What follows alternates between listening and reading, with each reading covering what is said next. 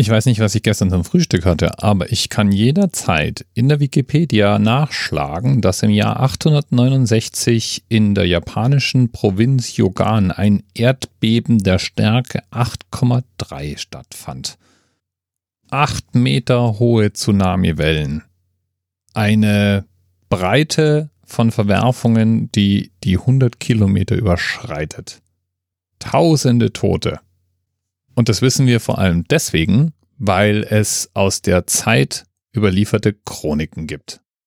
Alles in allem ein monströses Erdbeben mit einem monströsen Tsunami. Man geht davon aus, dass die japanische Küste im Schnitt alle 800 bis 1100 Jahre von so einem Ereignis getroffen wird. Rechnet man noch andere Erdbeben dazu, die etwas geringer, nennen wir es mal so, ausgefallen sind, sogar alle 450 bis 800 Jahre. Ein Phänomen, das damals beschrieben wurde, galt allerdings lange, lange Zeit als völliger Mumpitz. Das sogenannte Erdbebenlicht. Das wird mal als vom Boden aufsteigende Feuersäule, mal als Lichtschein, mal als Blitzschlag beschrieben und galt als ein Mythos. Bis zum 27. Februar 2010 nämlich, als zwei Männer nahe der chilenischen Stadt Talca von einer Party nach Hause fuhren und zufällig mit einer Kamera ausgestattet waren, einer auf dem Dach des Autos montierten Kamera. Die wiederum zeichnet minutenlang rätselhafte Blitze auf. Der Boden scheint zu flackern. Gleichzeitig erschüttert ein Erdbeben die Region. Und das war der ultimative Beweis, die in der Antike beschriebenen Flammensäulen. Es gab eine Grundlage dafür.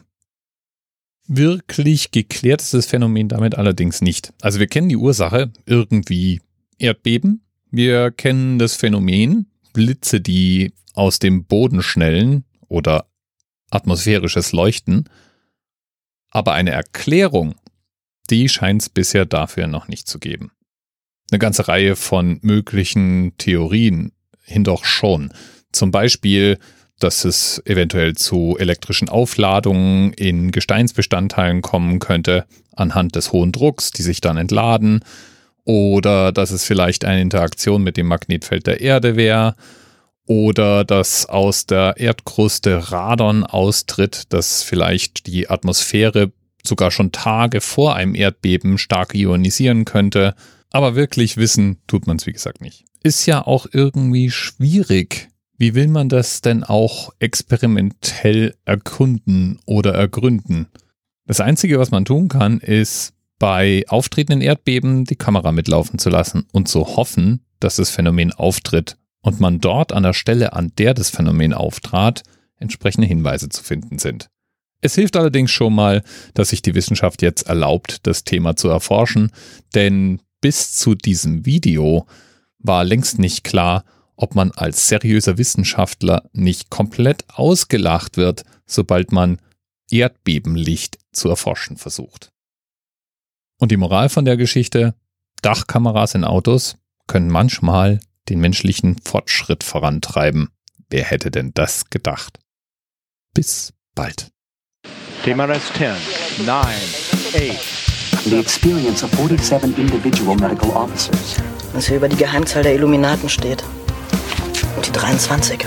Und die 5. Wieso die 5? Die 5 ist die Quersumme von der 23.